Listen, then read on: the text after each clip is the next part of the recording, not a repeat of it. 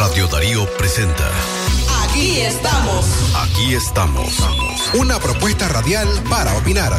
Aquí estamos. Para conversar con expertos y expertas sobre lo que pasa en León y en Nicaragua.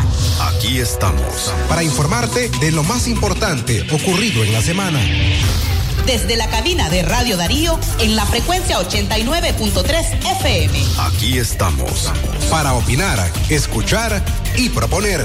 Porque opinar es tu derecho. Defendamos la palabra. Aquí estamos. Aquí estamos.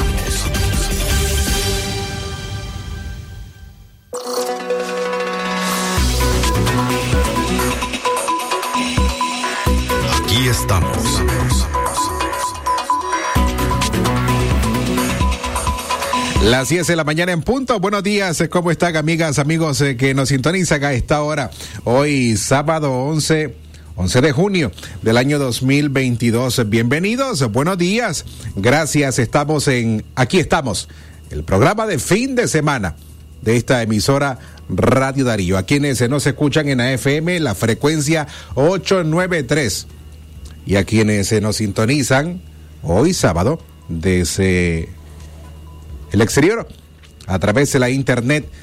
Tenemos a compatriotas nicaragüenses que están escuchándonos en España, en Costa Rica, Honduras, Canadá, Estados Unidos, Panamá, donde tenemos también una gran audiencia. Leoneses, por supuesto, que escuchan siempre Radio Darío. ¿Usted cómo está?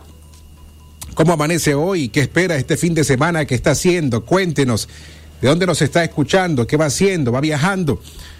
Comuníquese con nosotros al 2311 2779 o al 58 00 50 02.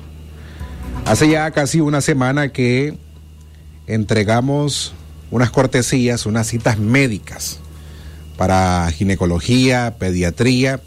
Esperamos que los ganadores hayan hecho uso de estos certificados médicos porque sabemos primero lo que vale el costo de, una cita médica y por supuesto en tiempos como estos asumir una cita con un especialista. Esto sin duda alguna viene a paliar prácticamente a quienes están enfrentando una situación de salud y en este momento no pueden eh, pagar una cita con un especialista. Esperamos que hayan hecho uso de ella. Estoy diciendo esto porque hubo una ganadora que no vino a retirar una cita ginecológica. Y eh, lo primero que dijimos cuando entregamos esto era que quienes querían estas citas, que nos llamaran. Y era porque realmente iban a utilizarlas. Pero no fue así. Esta persona, y no recuerdo el nombre, no vino y la cita quedó por acá. Pero mientras tanto, nosotros vamos a avanzar en nuestro programa, dicho por lo que ha ocurrido y por lo que está ocurriendo en León, las expresiones de violencia machista, los asesinatos en contra de mujeres, habíamos traído las noticias. Eventos como estos que ocurren principalmente en Managua, en donde está la mayor tasa de femicidios en el país, y en las regiones del Caribe, en el norte y en el sur. Pero estamos viendo que episodios como esto de violencia en donde el hombre, por la fuerza física absoluta sobre la mujer, estamos viendo crímenes contra la mujer. Estoy haciendo este comentario por lo que ha ocurrido en las últimas 24 horas, ya usted habrá de enterarse. Las redes sociales ayudan para que noticias como esta vuelen, como popularmente solemos decir, cuando algún evento, algún episodio ocurre así de rápido. Ayer, muy temprano, la policía fue, o acordonó, mejor dicho, porque fue avisada de que del descubrimiento o el hallazgo de un cuerpo de una persona del sexo femenino. En este caso, la identidad de esta persona es Brenda del Carmen Hernández Escoto. Ella era la propietaria de este local muy popular en León, que está ubicado en el mercado o a, la a las orillas del mercado Santos Bárcenas, el mercado La Estación, este local conocido como Nuncio, así se ha conocido siempre, ha sido un lugar popular. Ella era la propietaria de este negocio. Hablo de la señora Brenda del Carmen Hernández Escoto.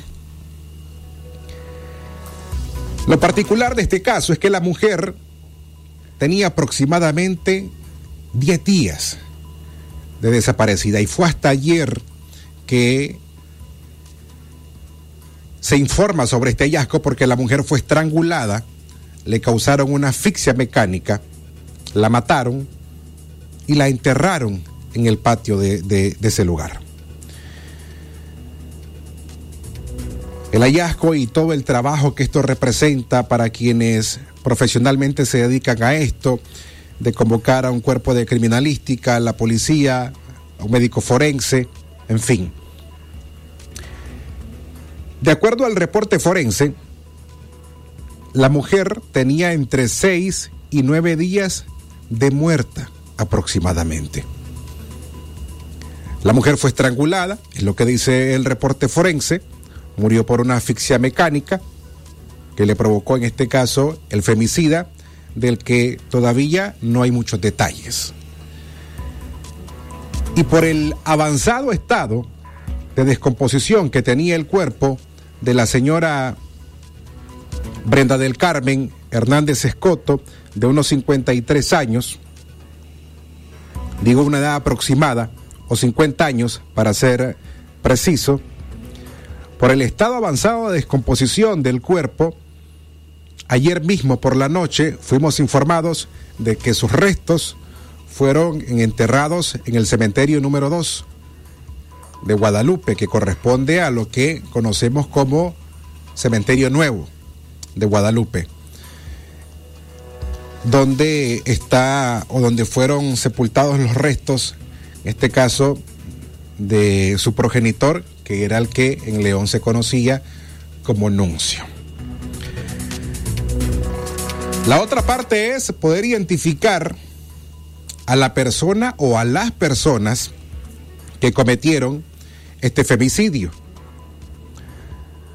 Extraoficialmente, lo que se conoce hasta ahora, a la espera de un informe policial sobre esta investigación, es que el sujeto, y le brindo el nombre, Antonio Guadamuz Orozco, de 37 años, que tiene un alias, o es uno, o son dos, o se le conoce como el colombiano, o el tico, pero la identidad del sujeto es Antonio Guadamuz Orozco, 37 años, y es el principal sospechoso del femicidio de la señora Brenda del Carmen Hernández Escoto. Ahora, si hacemos un recuento, al menos este año, de los hallazgos o las mujeres que han sido asesinadas en León, podríamos iniciar con el asesinato a la señora del municipio de Nagarote, que la mataron en diciembre del año pasado, pero que su cuerpo fue encontrado hasta en abril de este año y que el juicio en contra del femicida y de la cómplice de este crimen todavía continúa en los juzgados de violencia del departamento de León. Pero además, tenemos otro femicidio también en Nagarote. Una mujer que fue asesinada por su pareja mientras ésta dormía con sus hijos y que en un intento por, por salvarle la vida fue trasladada de emergencia desde Nagarote hasta el Hospital de León. Los profesionales de la salud que la atendieron en ese intento de poder rescatarle o salvarle no pudieron. La mujer terminó muriendo ese mismo día. La semana pasada, o hace unos días, la muerte de una anciana en la comunidad de los Cocos, una anciana que fue asesinada por su nieto por una disputa de una propiedad.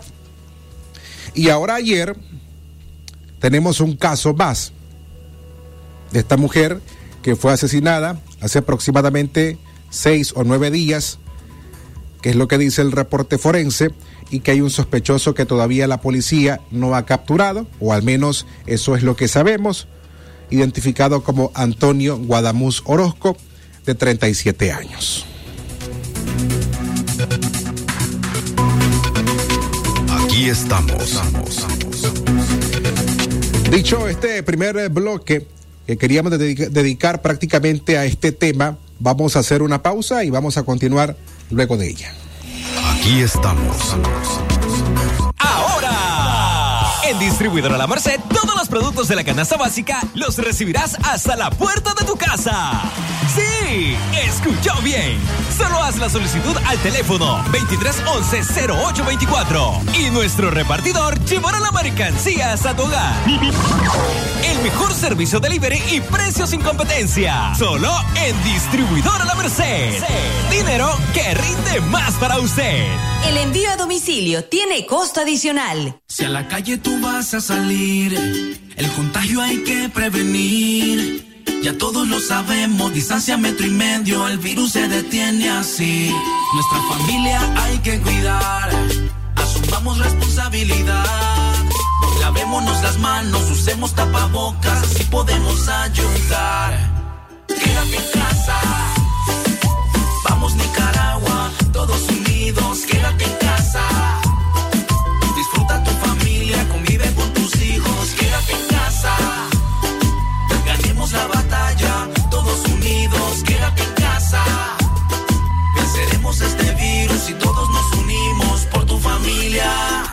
Quédate en casa. Aquí estamos.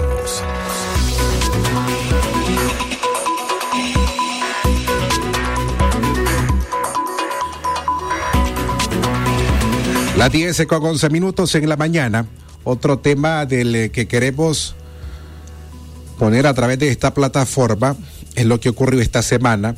Un tema local, pero vea, cuando nacen estos proyectos de construcción, ya sean eh, de proyectos de verticales, horizontales, y las empresas que ganan las licitaciones para la construcción de estos proyectos y subcontratan a otras empresas para determinado servicio, estas empresas eh, que subcontratan generalmente siempre terminan siendo denunciadas y puedo enumerarle casos. Por ejemplo, en la aún construcción del nuevo hospital de León, hemos tenido aproximadamente dos casos en donde los trabajadores de una empresa subcontratada reclamando por el incumplimiento de sus pagos, por la liquidación de quienes habían sido despedidos. Otros casos en donde son despedidos porque, entre otras razones, extender el trabajo en tiempo, me refiero a cada una de estas personas, implica un mayor costo para estas empresas y de repente llegan a sus trabajos un día y le dicen, estás despedido. Esta semana, aproximadamente unas 40 personas.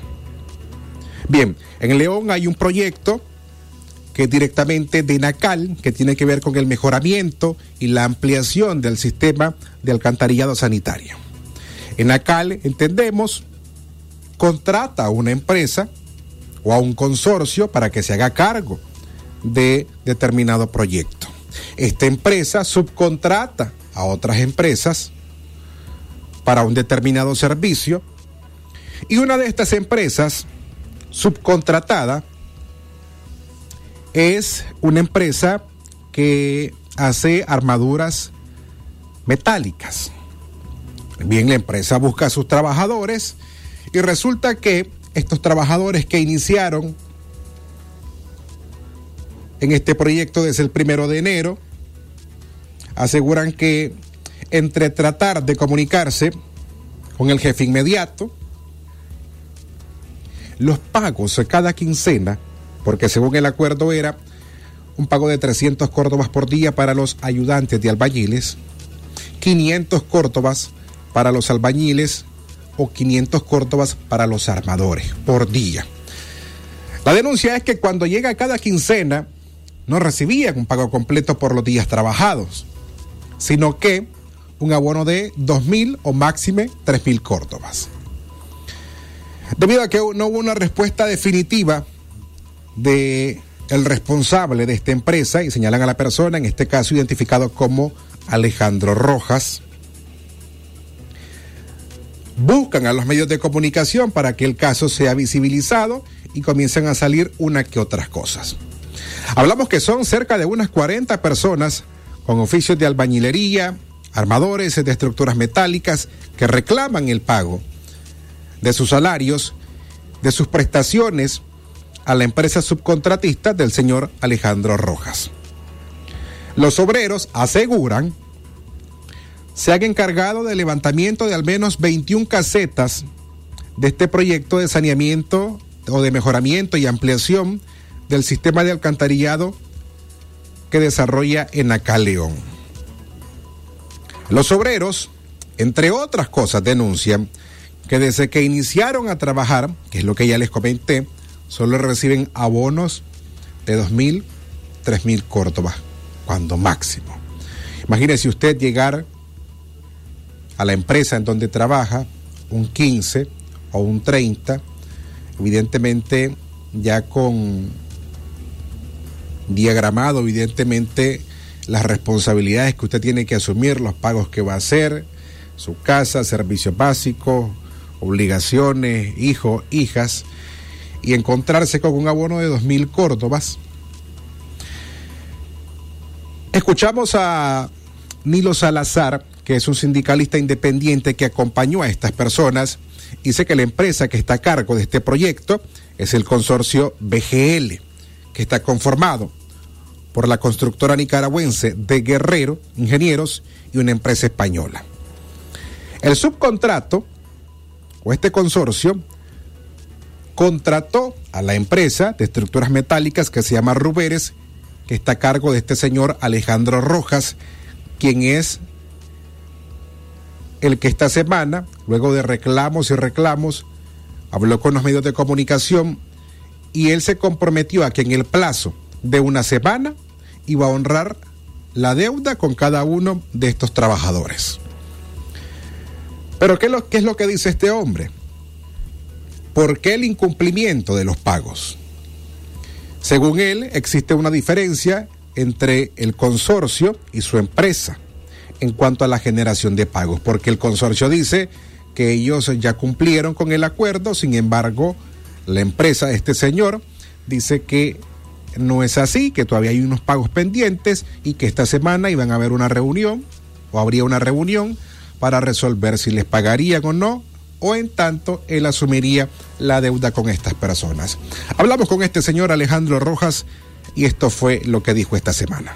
Ellos tienen razón en su demanda, pues verdaderamente se les debe, han trabajado. Lo que pasa es que tenemos una diferencia de apreciación con la empresa que nos contrató. Es un consorcio BGL.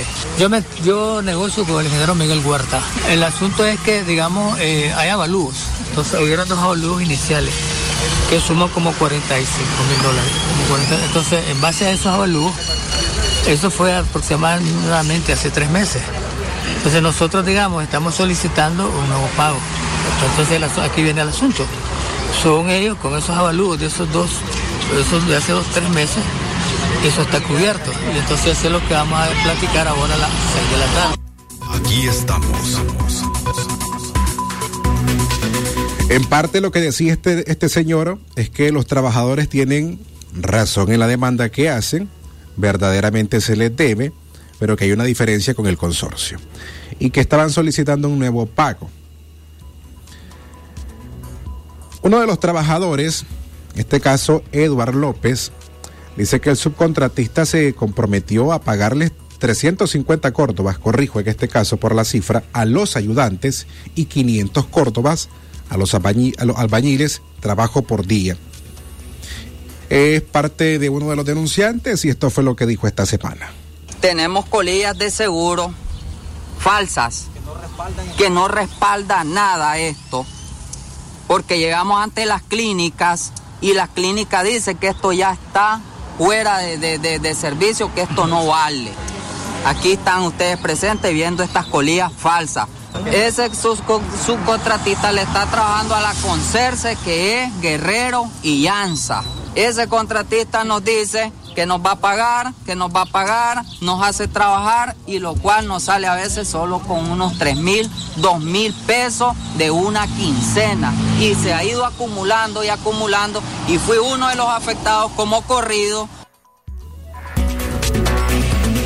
estamos. No quiero que se me escape ese detalle y es acerca de las colillas. Si este señor les entregó una colilla de la Seguridad Social nicaragüense a cada trabajador y no fue uno, fueron varios casos que se presentaron a las clínicas y que fueron rechazados. Pero don Alejandro Rojas lo que alega es que los trabajadores todavía no estaban asignados a un centro asistencial y que por eso el rechazo. Eso tiene más, porque cuando uno analiza o lee, mejor dicho, las colillas de seguro social, no tengo una mano para, para leerla, siempre hay dos centros al que uno está inscrito y el que puede atenderte de emergencia. Eso en parte. Otra cosa, estos trabajadores no es primera vez que están en un proyecto de construcción. Básicamente a eso se dedican, son trabajadores de diferentes departamentos y que andan de lugar en lugar en estos proyectos. El sindicalista Anilo Salazar los acompañó y destacó algo muy importante. Y es que si este señor, por ejemplo, Alejandro Rojas, el de esta empresa, no está en la capacidad de pagar, Don Nilo Salazar señala que están los artículos 178, 179 y 180 del Código del Trabajo y que además el convenio laboral activo en Nicaragua mandata que entonces si el subcontratista no es capaz de asumir la deuda que tiene con los obreros, en este caso las empresas del consorcio que contrataron o que acordaron con el subcontratista tienen la obligación de asumir. Eso puede variar, pero esto es lo que dijo Nilo Salazar. Aquí la ley es clara. Si el subcontratista no responde, el artículo 178, 179 y 180 del Código del Trabajo mandata que tiene que asumir el, con la empresa principal lo que tiene que pagar. En este caso. Y si el convenio, si nos vamos al convenio colectivo, también te dice el convenio que cuando incumplen esta, el subcontratista, tienen que hacerlo la empresa. Entonces, ellos saben perfectamente, muchos trabajadores aquí, estos no son de ayer, estos tienen rato de luchar igual que yo, que hemos andado en esta lucha de la construcción. Y saben que si aquí no paga Alejandro, aquí vamos directo con el consorcio, con Mario Zelaya y con el otro Benjamín Llanza, que son los que están al frente. Aquí estamos.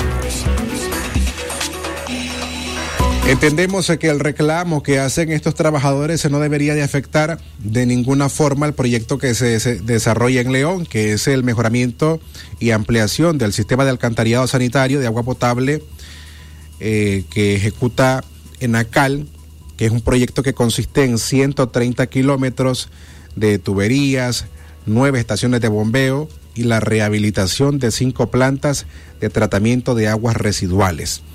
Este proyecto tiene un plazo de 24 meses y según pudimos leer, va a beneficiar a unas 48.200 familias de León, pero que además permitirá generar unos 2.150 empleos entre directos e indirectos, un proyecto que es financiado por el BESI, el Banco Centroamericano de Integración Económica.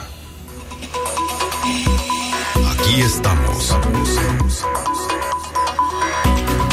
Antes eh, de, de, irnos a la pausa, queremos uh, anunciarles que esta semana tendremos como invitada a la señora Ligia Gómez. Para ponerles en contexto, doña Ligia Gómez era gerente de investigaciones económicas en el Banco Central de Nicaragua. Ella era además coordinadora del CLS o del Consejo de Liderazgo Sandinista del Banco Central de Nicaragua. Una disidente que evidentemente tuvo que salir del país para resguardarse eh, su integridad y la de su familia, por supuesto. Una mujer que recibía órdenes directas de Rosario Murillo a través de Fidel Moreno, el secretario de la alcaldía de Managua, pero también del presidente del Banco Central de Nicaragua, Ovidio Reyes. Ella esta semana está participando como miembro del organismo Urnas Abiertas en la novena cumbre de las Américas.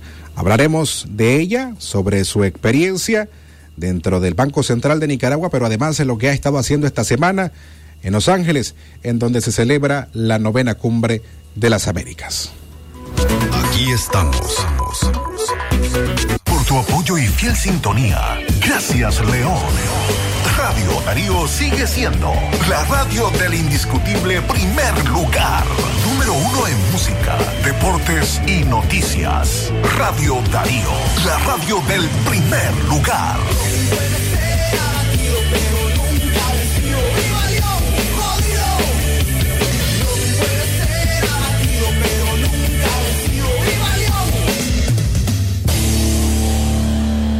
Si a la calle tú vas a salir, el contagio hay que prevenir. Ya todos lo sabemos, distancia metro y medio, el virus se detiene así. Nuestra familia hay que cuidar, asumamos responsabilidad. Lavémonos las manos, usemos tapabocas, así podemos ayudar. Quédate en casa, vamos Nicaragua, todos unidos, quédate en casa.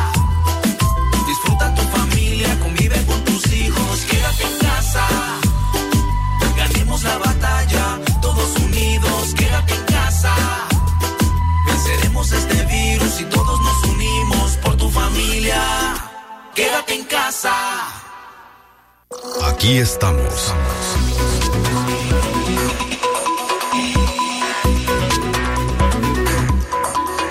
Gracias eh, por seguir con nosotros.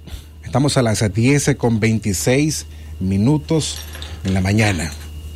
Ya está con nosotros nuestra invitada, la economista nicaragüense Ligia Gómez, exgerente de investigaciones económicas del Banco Central de Nicaragua, quien entre, entre otras cosas reveló en Estados Unidos que durante cuatro años se fungió como secretaria política del Consejo de Liderazgo Sandinista, el CLS, en esa institución, recibiendo las órdenes de la vicepresidenta Rosario Murillo a través de Fidel Moreno, el secretario de la alcaldía de Managua, y del presidente del Banco Central de Nicaragua, Ovidio Reyes.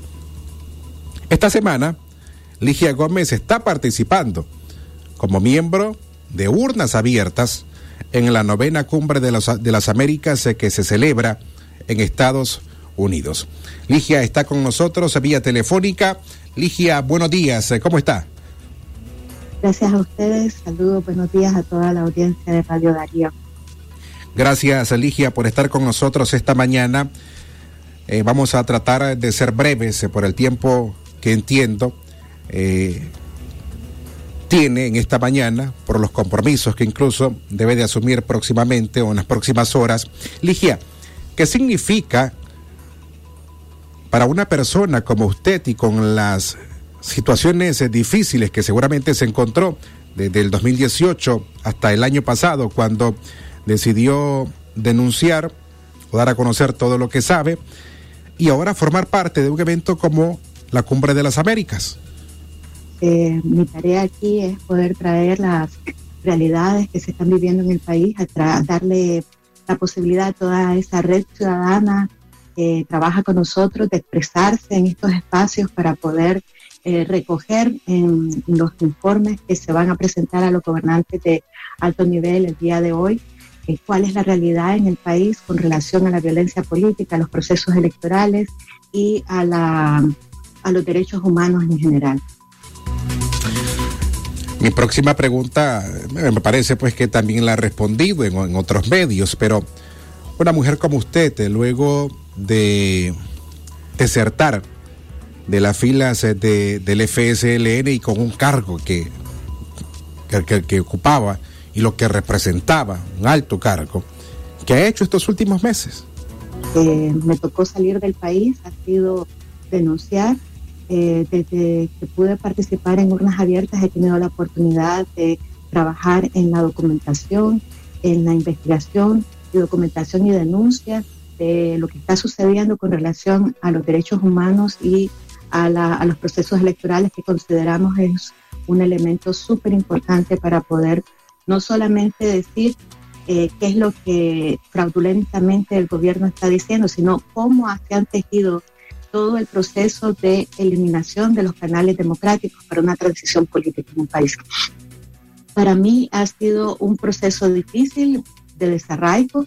Eh, humanamente es un proceso que tiene diferentes etapas, igual que un duelo, igual que una pérdida, cuando uno pierde su, su casa, su país, uno enfrenta diferentes procesos de, duelo y de pérdida, eh, pero el hecho de poderme involucrar activamente en trabajar en una iniciativa como Urnas Abiertas que permite poner en, práctica mis conocimientos de investigación que, en los que he trabajado por más de 20 años, la formación que tengo, para poder denunciar, documentar, porque no solamente tenemos que decir tenemos que demostrar en realidad qué es lo que está sucediendo. Y eso es lo que nos hemos dedicado a hacer y eso es un compromiso que tengo con el pueblo de Nicaragua y con mi familia. También mis hijas y mi esposo me apoyan en esta labor. Eh, ellos consideran también, igual que yo, de que es una labor fundamental que hace urnas abiertas para la sociedad nicaragüense y para la sociedad en general, porque lo que está pasando en Nicaragua, desgraciadamente, puede pasar en otros países de la región. Ya estamos viendo cómo a través de justificar el hecho de tener seguridad eh, o, crecimiento económico se favorece la consolidación de estos eh, gobiernos autoritarios que destruyen el Estado de Derecho y con eh, se justifican ellos generar esta represión y este tipo de, de destrucción de la institucionalidad con objetivos supuestos de mayor crecimiento económico o objetivos de mayor seguridad. Pero a largo plazo simplemente lo que hacen es consolidar eh, regímenes autoritarios que eh, destruyen todas las posibilidades de la sociedad para poder desarrollar sus funciones de fiscalización, observación, incidencia en la política pública para el bien de la sociedad misma. Ligia, qué tipo de, receptividad ha encontrado la, la sociedad civil nicaragüense en esta cumbre y en los eventos paralelos a la misma en los que han participado.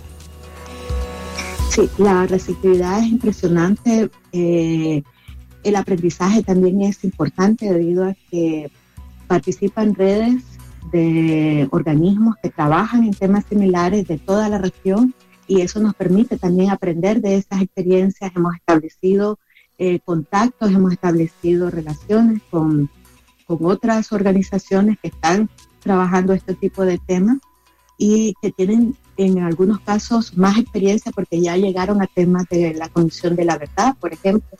Em, las actividades paralelas que se han hecho. Aquí hay muchos nicaragüenses que están trabajando, denunciando. Hoy va a haber un evento sobre la situación de los presos políticos, ya que se cumple un año de que Félix y, Juan Sebastián Chamorro ya están en, prisión, más todos los líderes ¿no? que están en prisión desde hace un año. Entonces, eh, estos eventos han sido eh, fundamentales porque aquí están ya los gobernantes de la mayor cantidad de los países y también eh, los funcionarios de, los ministerios de Relaciones Exteriores de toda América Latina y eh, de todas las Américas y este para que escuchen en, persona. O sea, he podido observar cómo este, madres de víctimas de la Asociación de Madres de Abril han podido hablar y levantar su voz en estos espacios, donde personas como Francisca este, ha podido este, expresar en qué es lo que han vivido en carne propia las comunidades rurales en el país. Entonces, el, este, traer la voz de la gente que está en la cárcel, que está reprimida en Nicaragua, que no puede hablar, que si pone algo en las redes sociales es sujeta a represión. Esa voz es la que tenemos la obligación de traer acá y es la voz que he estado escuchando de parte de todos los nicaragüenses que estamos presentes aquí. Hablamos sobre la receptividad, pero eh, la Cumbre de las Américas es un evento que se había esperado todo este año, incluso mediáticamente las portadas de los medios ocuparon el tema de la exclusión de Nicaragua, Venezuela, de Cuba, por no ser invitados. Estados Unidos ha dicho de que únicamente participarían los gobiernos en democracia. Mi pregunta sí es, ¿qué espera la sociedad civil nicaragüense de la cumbre de las Américas? Hay un reto pendiente. Por un lado, eh, tenemos que utilizar los mecanismos que ya están establecidos, ¿verdad?, en, la institucionalidad interamericana, como es el hecho de los informes de seguimiento a los acuerdos que se toman en esta cumbre. Eh, eso es algo positivo porque ya va a ir el caso de Nicaragua, un caso importante a darle seguimiento dentro de la cumbre. Pero también este, hemos venido a exigir de que los líderes regionales eh, están en deuda con nuestros países debido a que tienen que construir mecanismos más efectivos para controlar este tipo de gobiernos autoritarios. Hay que encontrar la manera de que eh, se pueda limitar el establecimiento de sistemas represivos que destruyan, eh, que destruyen todas las posibilidades de participación ciudadana. Entonces, en ese sentido, estamos nosotros exigiendo a los líderes que trabajen en función de generar ese tipo de instrumentos, ese tipo de mecanismos para poder em, no solamente denunciar, sino también actuar en función de que haya una transición real, política y pacífica en nuestros países para poder salir de eh, la Nicaragua por cárcel que tenemos actualmente. Ligia, a propósito del gobierno de Nicaragua, se habla de una suspensión de la comunicación que mantenía el régimen nicaragüense de forma bilateral con el gobierno de los Estados Unidos. ¿Cuál es su comentario sobre esto? Lo primero que tenemos que decir es de que no puede haber ningún tipo de diálogo sin la participación de la sociedad nicaragüense. O sea, tenemos que los, la sociedad nicaragüense, que es el principal interesado, tener voz en cualquier tipo de diálogo. Este, nosotros oficialmente no hay una comunicación ni de, parte del gobierno, de ninguno de los de los funcionarios del gobierno de Nicaragua, ni tan bueno del régimen autoritario dictatorial de Nicaragua. Y en el caso de Estados Unidos, pues han habido algunas publicaciones así un, poco, poco claras o poco profundas sobre qué es lo que en verdad se está negociando. Nosotros esperaríamos como una eh, organismo basado en la observación ciudadana, este, que en verdad la voz de la ciudadanía nicaragüense, eh, los intereses del pueblo nicaragüense estén presentes en cualquier tipo de diálogo que se entable, porque lo que nosotros queremos es justicia, no repetición y retomar la democracia en el país. Ligia, ahora usted pertenece a Urnas Abiertas, un organismo que de forma ciudadana observó las votaciones presidenciales en noviembre del año pasado y que concluye que prácticamente más del 80% de la población activa o que está dentro de un padrón electoral no asistió a las urnas. Para este año que hay comicios municipales, ¿ustedes qué esperan? ¿Será un ejercicio similar al del año pasado? Desgraciadamente, debido a que no ha habido reformas electorales profundas, debido a que eh, el país sigue prácticamente eh, y profundizando más bien la situación de, de falta de libertades y falta de Estado de Derecho, consideramos que va a ser una repetición de lo que sucedió a nivel nacional, solo que esta vez va a ser en 153 municipios. Eh, estamos preparándonos para observar también y fiscalizar en base a las grandes dificultades que tenemos para poder hacerlo, pero debido a que la población que está en el país, nos tendrían que poner en cárcel al, al 80%, al 90% de la población para decir que no vamos a observar. En ese sentido, estamos ahí, estamos trabajando ya en eso y este, vamos a poder eh, levantar información clave sobre violencia política en el proceso electoral de las municipalidades y cómo se va desarrollando este proceso que por el momento no ha arrancado firmemente. Ya eh, hemos visto la actitud del gobierno de ni siquiera presentar los calendarios electorales cuando eso se hacía sistemáticamente los 5 de mayo de cada, de cada año electoral.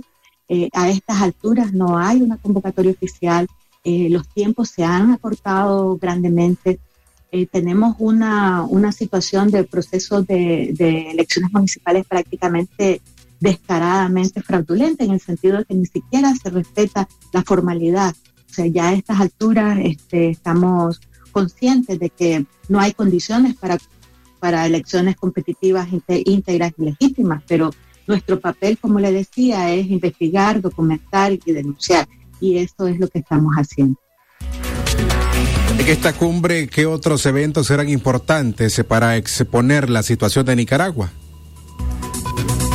Todavía la, la cumbre no termina, todavía hay varias actividades tenemos la actividad de, sobre los presos políticos específicamente convocada para el día de hoy, donde eh, se va a denunciar qué es lo que está sucediendo con relación a prácticamente a la tortura que están viviendo dentro de las cárceles.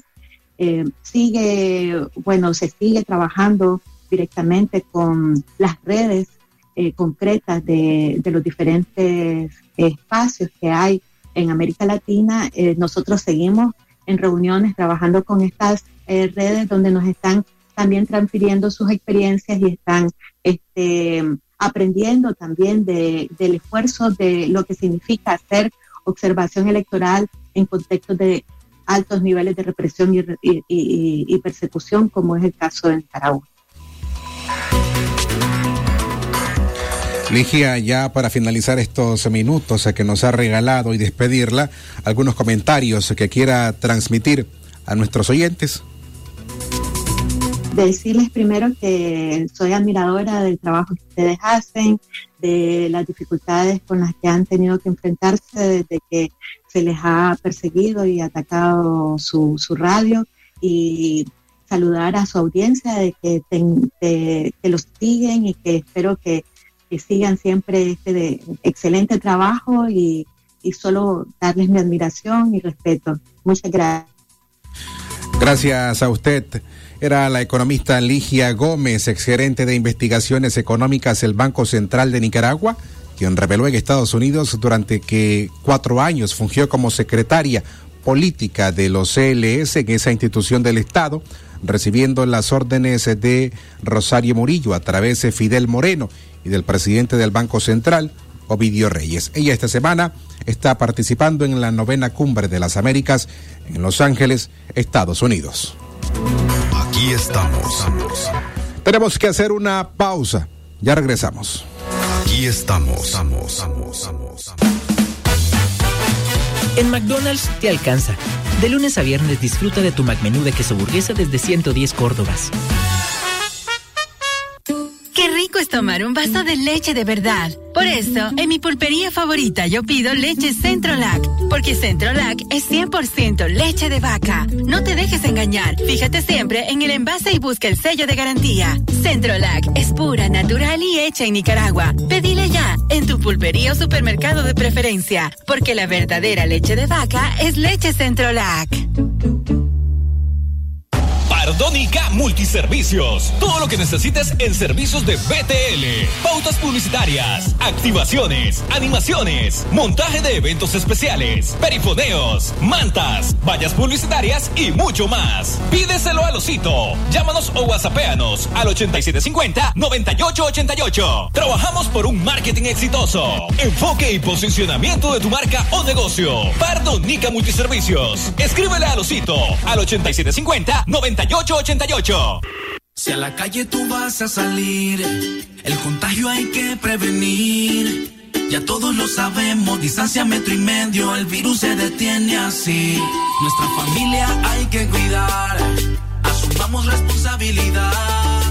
Lavémonos las manos, usemos tapabocas, así podemos ayudar. Quédate en casa. Vamos Nicaragua, todos unidos, quédate en casa.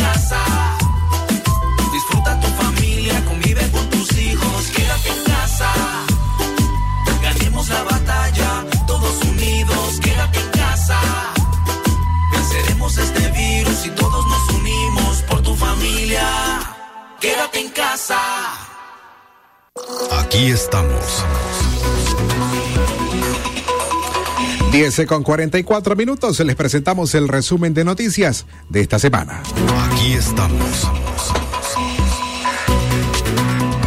Un matrimonio y sus dos hijos murieron tras ser arrastrados por las aguas del río Bocay, luego de que se desbordara y provocara un deslave producto de las lluvias en el norte de Nicaragua, ocasionada por el paso de ondas tropicales. La tragedia ocurrió cuando la corriente acrecentada del río derrumbó una casa, arrastrando todo a su paso, y con ello a María Auxiliadora González, de 26 años, José Espinosa Rivera, de 28, y sus dos hijos menores de edad, de 8 meses y 2 años. Aquí estamos. Al menos eh, 18 personas han muerto y otras eh, tres se encuentran en calidad de desaparecidas a causa del temporal lluvioso registrado en Nicaragua entre el 19 de mayo y el 12 de junio, según informaron los, a- las autoridades del SINAPRED. Aquí estamos. En tanto, la policía informó que esta semana, que el sábado 4 de junio logró la captura de dos sujetos quienes llevaban escondidos casi 100 mil dólares en una mochila que estaba en el motor de un carro. El hecho ocurrió en el kilómetro 193 y medio de la carretera Panamericana Norte, en Palacahuina, departamento de Madrid. Aquí estamos. Esta semana también familiares de presas y presos políticos evocaron estos tiempos de lluvias para demandar la liberación de sus seres queridos y enviarles un fraternal saludo. Los estamos esperando como agua de mayo. Por tanto, apelaron a los gobernantes y a la fuerza viva de la nación, así como a la iglesia, para que, mediante un encuentro constructivo, se forjen las bases necesarias para lograr el bienestar común, escribieron en un comunicado. Aquí estamos. En otras noticias, el párroco Manuel Salvador García Rodríguez, de 57 años, fue acusado de presunta violencia en contra de Marta Candelaria Rivas Hernández, quien la semana pasada lo denunció en medios oficialistas porque supuestamente fue agredida con un candado por el padre el 30 de mayo, Día de las Madres Nicaragüenses. El párroco de la iglesia Jesús en Nazareno, también conocida como el Calvario, en Andaime, departamento de Granada, fue acusado ante el juzgado de Distrito Penal de Adolescentes en Granada, circunscripción de Nicaragua, informó el Poder Judicial. Aquí estamos. Esta semana también el Parlamento Europeo convocó para aprobar una resolución y sancionar a jueces y a magistrados nicaragüenses. En la resolución se pide abrir una investigación formal al presidente nicaragüense Daniel Ortega a través de la Corte Penal Internacional por crímenes de lesa humanidad. Con 524 votos a favor, 17 en contra y 29 abstenciones, el Parlamento Europeo aprobó el jueves una resolución para sancionar a 14 jueces y tres magistrados nicaragüenses por su participación en el esquema represivo implantado en el régimen nicaragüense. Aquí estamos. Y por último, Estados Unidos anunció que es el principal importador de productos textiles en Nicaragua. Con el 90%, Estados Unidos es el principal importador de productos de los productos textiles de zona francas en Nicaragua, así lo dio a conocer a través de su cuenta en Twitter la embajada americana en nuestro país. El producto de zona franca es el mayor rubro exportador de Nicaragua, lo cual representa en términos de valor más de dos mil millones de dólares, eh, que a su vez generan 75 mil empleos. Aquí estamos. Este fue nuestro resumen de noticias. Aquí estamos. Y dentro del marco de la cumbre, de la novena cumbre de las Américas eh, que se celebra en Los Ángeles, Estados Unidos, esta semana queremos presentarles una entrevista que hizo La Voz de América al presidente de Costa Rica, a Rodrigo Chávez, para decirles en resumen qué es lo que dijo. Primero, El presidente costarricense señaló, tenemos preocupaciones con Nicaragua por los militares rusos que vendrán al país, este, a Nicaragua en este caso. Y segundo, que le gustaría platicar con Daniel Ortega por los presos políticos. Esta es la entrevista que dura cinco minutos. Gracias, Rodrigo Chávez, presidente de Costa Rica, por su tiempo con la Voz de América. Muchas gracias, Carolina. Un saludo a toda la audiencia de la Voz de América. Encantado de estar con usted. Empecemos. El presidente Alberto Fernández de Argentina ha propuesto que a partir de ahora el país anfitrión de la Cumbre de las Américas no pueda decidir a quién invita y a quién no invita. Es decir, que no tenga poder de veto. ¿Usted, como presidente de Costa Rica, apoyaría una resolución de este calibre? Mire, este es un tema muy controversial. Yo, francamente, eh, creo en la comunicación, pero también hay un punto aquí. Las democracias tienen que trabajar juntas para ayudar a los otros países a ser democráticos. Y el gran debate, Carolina, que no vamos usted y yo a resolver en este caso es incluirlas para seguir hablando o excluir a los países no democráticos para que sepan que el resto no apoya. No es una decisión sencilla. Creo que hay mucho de eh, que pensar antes de que tomemos una decisión final. Pero si tuviera una balanza, para usted, ¿qué pesa más? Es que Rodrigo Chávez no es el que va a decidir. Somos todo un hemisferio. Y yo lo que pienso es que Costa Rica, que es una democracia muy vieja y bien establecida, le gustaría ver a todos los pueblos del, hemisferio con gobiernos democráticos, paz, prosperidad, como gracias a Dios tenemos nosotros. ¿A usted le habría gustado poder dialogar aquí con Nicolás Maduro o Ortega de Nicaragua? Mire, yo creo que el diálogo tiene que ocurrir. Sin embargo, en estos momentos eh, nosotros tenemos preocupaciones serias con Nicaragua. Hay una noticia hoy, o hubo una noticia hoy, de que el presidente Daniel Ortega invitó al ejército ruso a enviar tropas y equipo a Nicaragua. Nosotros no tenemos ejército desde el año 1949. Imagínense cómo nos sentimos, preocupados y con mucha razón. Hace justo un mes usted tomó posesión de, su cargo. ¿Ha tenido tiempo de hablar eh, vis a vis con su homólogo y vecino, el presidente Daniel Ortega? No. ¿Y por qué es eso? No vino a la inauguración, no hemos establecido contacto. En estos momentos Costa Rica tiene un embajador nicaragüense, pero nosotros no hemos enviado embajador a Nicaragua. A mí me encantaría conversar con él para el tema de los presos políticos. Eso es algo que a los costarricenses, por tradición histórica e inclinación natural, nos causa una severa preocupación y tristeza. Pero no, no he hablado con Daniel Ortega. ¿Le gustaría reunirse, enviarle algún mensaje para reunirse con él? Mire, este no es el mecanismo para establecer eh, contactos y diálogo diplomático. Nada más le quiero decir que el pueblo de Costa Rica ha recibido a cientos de miles de migrantes, casi un 15% de nuestra población de Nicaragua, que les estamos dando salud y educación a un alto costo para nuestro espacio fiscal, pero lo hacemos con mucho amor y con los brazos abiertos. De hecho, hablando de los asilados y refugiados, se ha duplicado en los últimos meses debido a la crisis política que hay ahora mismo en, Nicaragua. Eh, ¿Ustedes están capacitados para hacer frente a esa crisis? Porque precisamente la ONU se pronunció recientemente y dice que hace falta ayuda a Costa Rica. Por supuesto que hace falta ayuda y la ayuda hace falta de los países que más se benefician de la generosidad de Costa Rica. Como le digo, tenemos entre un 15 y un 20% de nuestra población que son migrantes, algunos refugiados, algunos de manera irregular. Eso le pone presión a nuestro sistema de salud pública y sistema de educación. ¿Y a quienes estamos nosotros de alguna manera ayudando siendo tan generosos? A países que tienen mucho más recursos, porque si no esos migrantes irían para allá. Déjeme hacerle una última pregunta, porque Biden dijo ayer mismo que aboga por una migración ordenada y también segura. muchos migrantes pasan por Costa Rica. ¿Cómo piensa Costa Rica comprometerse eh, para eh, suscribir este acuerdo de, de, Los Ángeles? ¿no? ¿Cómo se comprometerían ustedes? Mira, nosotros no es que nos vamos a, com a comprometer, Carolina, es que lo estamos haciendo cotidianamente, dándoles protección, permitiéndoles trabajar, dándoles salud, eh, servicios de salud, dándole educación a sus hijos.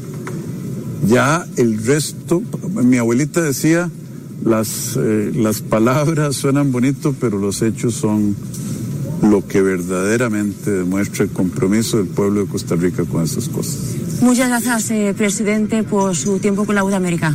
Muchísimas gracias, Carolina, y un saludo a todos ustedes en sus casas. Aquí estamos.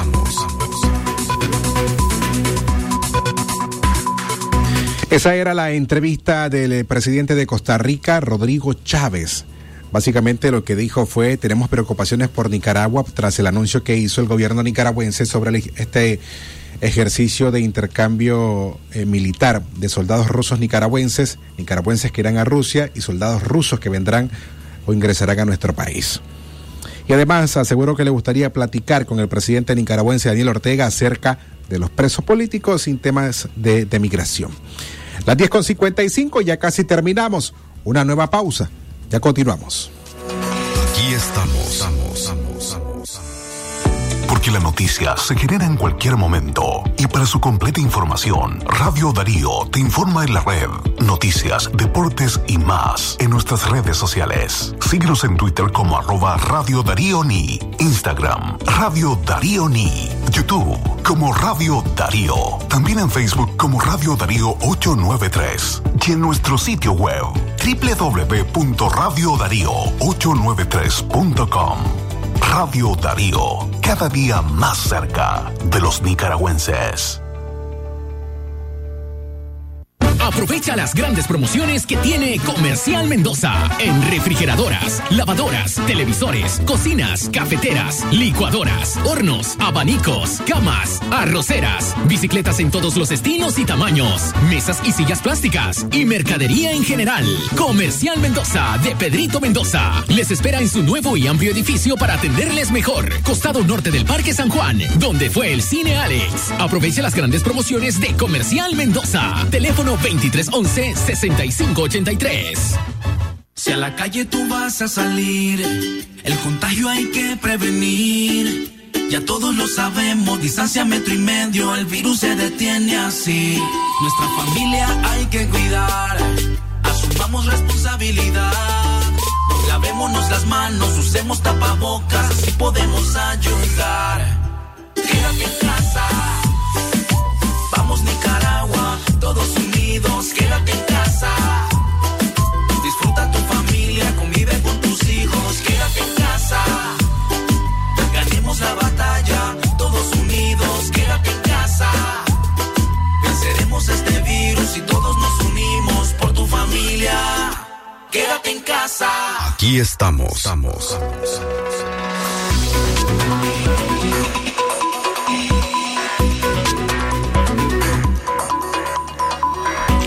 Las 10 con 57 minutos en la mañana le presentamos un fragmento del podcast de esta semana.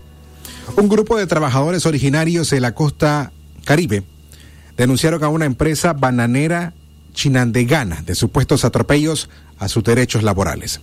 El caso solo evidencia la necesidad de firmar contratos laborales correctos y justos.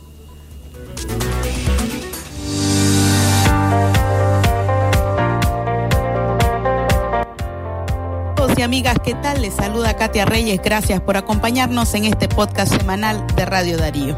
Hoy vamos a hablar acerca de derechos laborales y cuáles son los tipos de contratos que podrían resultar válidos ante el Ministerio de Trabajo en nuestro país. Lamentablemente, la pobreza es cada vez más profunda y esto se equipara con el alto índice de desempleo que se sufre en los diferentes eh, sectores sociales. Y a esto justamente es que responde el, la migración las grandes cantidades de personas que han perecido, algunas en accidentes de tránsito, ya sean accidentes múltiples o también ahogadas cuando han intentado eh, cruzar el peligroso río Bravo hacia Estados Unidos. Y están migrando no solamente personas desempleadas, sino también aquellas que consideran que no tienen contratos laborales justos y que no están recibiendo la remuneración correcta o la justa para eh, poder vivir en este país, pero además también para poder progresar. Por ello, queremos presentar a ustedes este podcast, Los Contratos, una llave para la justicia laboral. Es parte de eh, este programa que traemos para ustedes. Eh, queremos dejarles un caso que hemos cubierto durante esta semana. Cerca de 18 trabajadores originarios de la costa atlántica, exactamente de Puerto Cabezas, eh, llegaron hasta Chinandega traídos por una empresa conocida como Banana Corp que trabaja acá en el departamento de Chinandega. Estos trabajadores eh, de un momento a otro decidieron cancelar sus operaciones por considerar que se estaban cometiendo injusticias con ellos. Fue así como nos brindaron esta entrevista en las afueras eh, del campamento donde estaban siendo hospedados, asegurando que las condiciones laborales en las que se encontraban eran definitivamente infrahumanas, donde aseguraron también que lo prometido por el salario no estaba siendo cumplido y además también denunciaban una irregularidad y es que uno de los miembros de este equipo de trabajo sufrió un accidente dentro de eh, la finca bananera y consideran que no hubo una atención eh, requerida y una atención adecuada para que esta persona, quien lamentablemente resultó lesionada con una varilla, fuese atendida de forma rápida y eh, que recibiera también, eh, por supuesto, los medicamentos necesarios. Escuchemos las declaraciones que nos brindaran eh, sus testimonios respecto a esta injusticia laboral que consideran está cometiendo la empresa Banana Corp. Me llamo George Parson. Ok, George, ¿qué pasó? ¿Hace cuánto estás aquí en Chinandega? Ya llevamos un mes y 15 días. Hemos estado trabajando aquí en la empresa bananera. Hay un grupo que estamos trabajando en Trinidad, hay otro grupo que estamos trabajando en Enma. Y entonces la situación está en que a nosotros no nos dan los medios de protección personal en la empresa. Nosotros estamos trabajando casi descalzo y exponiéndonos en lo químico. No nos da ni una máscara de protección, no nos da nada. Y a pesar de todo eso, el salario nos sale súper bajísimo. Mm, ¿Cuánto estás devengando quincenal? Quincenal, podríamos decir como mil, mil doscientos. Sí, ¿y cuánto esperaban de vengar ustedes quincenal? Nosotros esperábamos, por lo que estamos haciendo, el tipo de trabajo, nosotros esperamos 3.500, 3.300, por lo menos el doble del precio que nos está pagando. Quincenal. Quincenal, porque hemos estado haciendo todos los labores si nos tiene ya trabajando ya un mes y 15 días es porque nosotros estamos sirviendo a la empresa. Entonces, pero cuando sale el pago nos sale súper bajísimo. Hemos entrado a, reclamar al personal de, recursos humanos y el recurso humano no nos ha resuelto hasta ahora. Y a pesar de todo eso, ahora hay un problema con los compañeros. Un compañero se lastimó aquí en la otra empresa, Enma, se lastimó, se le cruzó una varilla en su pie y los trajeron el viernes y los dejaron tirado aquí. El compañero pasó tres días con fiebre, su pie se complicó todo, se le hinchó hasta la altura de su rodilla. Y no lo llevaron al hospital? No lo llevaron al hospital. ¿Por qué? No sé, nosotros llamamos y le preguntamos. El mismo señor que pasó ahorita, a él le dijimos, él no vino. Vino, le dio una pastilla y se fue, ni siquiera le revisó su pie. Una pastilla de diclofenac para que se le quite y una varilla casi de un pie se le cruzó el pie. Entonces, nosotros sacamos de lo poco que tenemos dinero, tuvimos que pagar para llevarlo hasta allá en, el hospital de Corinto, ah, Corinto, hasta el hospital de Corinto, que nos costó como 300 pesos por el taxi para llevarlo ahí. Tenemos un señor cuidando y una muchacha que, o sea, que estamos turneando porque la empresa no nos ha dado nada, ni siquiera una persona ha mandado a cuidar. Entonces, esa es el- la gota que derramó el vaso, porque nosotros no queremos que nos pase algo así semejante a ninguno de los que estamos trabajando. Ya son tres días que estamos reclamando que nos pague lo que nos debe y que nos dé el transporte a como nos trajo de Puerto Cabeza, que nos regrese nuevamente de nuestra tierra para nosotros estar laborando ahí. Lógicamente, siempre nosotros trabajamos, pero no nos ha dado una respuesta. Y esos dos días que estamos aquí, tres días con hoy, estamos. Entonces ustedes ya no están trabajando. No, porque No, nos quedamos, nos quedamos, decidimos a no seguir trabajando, paramos. ¿Por qué? Por la misma condición que nos tiene. Aquí nos cierra la puerta cuando venimos temprano. Si alguien viene con fiebre o se siente mal, no va al trabajo, lo saca afuera y lo deja cerrado afuera de donde estamos durmiendo en el campamento. No nos da comida a mediodía, tenemos que aguantar. Si hay lluvia, tenemos que andar por ahí escondiendo en alguna orilla. Si encuentra a alguien durmiendo y nos saca como cualquier cosa para afuera. Un montón de problemas, entonces esa es la inconformidad que tenemos y nosotros necesitamos que nos resuelve hoy mismo porque nosotros ya queremos irnos. Que les paguen para irse. Para irnos. Y, que, los nos den manden a dejar. Porque nos trajo de Puerto Cabeza. O ustedes se mueven, si ellos les dan el dinero, ustedes se mueven. Claro que sí, no, inmediatamente nos vamos porque nosotros ya no queremos nada con esta empresa. Es horrible la el ¿Cómo se llama la empresa? La empresa Banana Corp de Nicaragua. Corporación de Bananas de Nicaragua. El podcast completo puede hacerlo a través de nuestro sitio web radiodarío8913.com o en nuestro canal en Spotify nos encuentra como Radio Darío Podcast. Así terminamos este episodio de Aquí estamos de hoy sábado 11 de junio del año 2022. Mi nombre es Francisco Torres Tapia. Nos encontramos en otra ocasión. Tenga usted un buen fin de semana. Aquí estamos. Usted escuchó su programa Aquí estamos. Aquí estamos. Porque tu voz vale y tus opiniones promueven el cambio. Aquí estamos. Una producción de Radio Darío. Aquí estamos. Aquí estamos. Sistema informativo Darío Noticias. Vamos a continuar con la información porque la Darío Noticias, la manera más eficiente de informarte. 893, calidad que se escucha. Darío Noticias.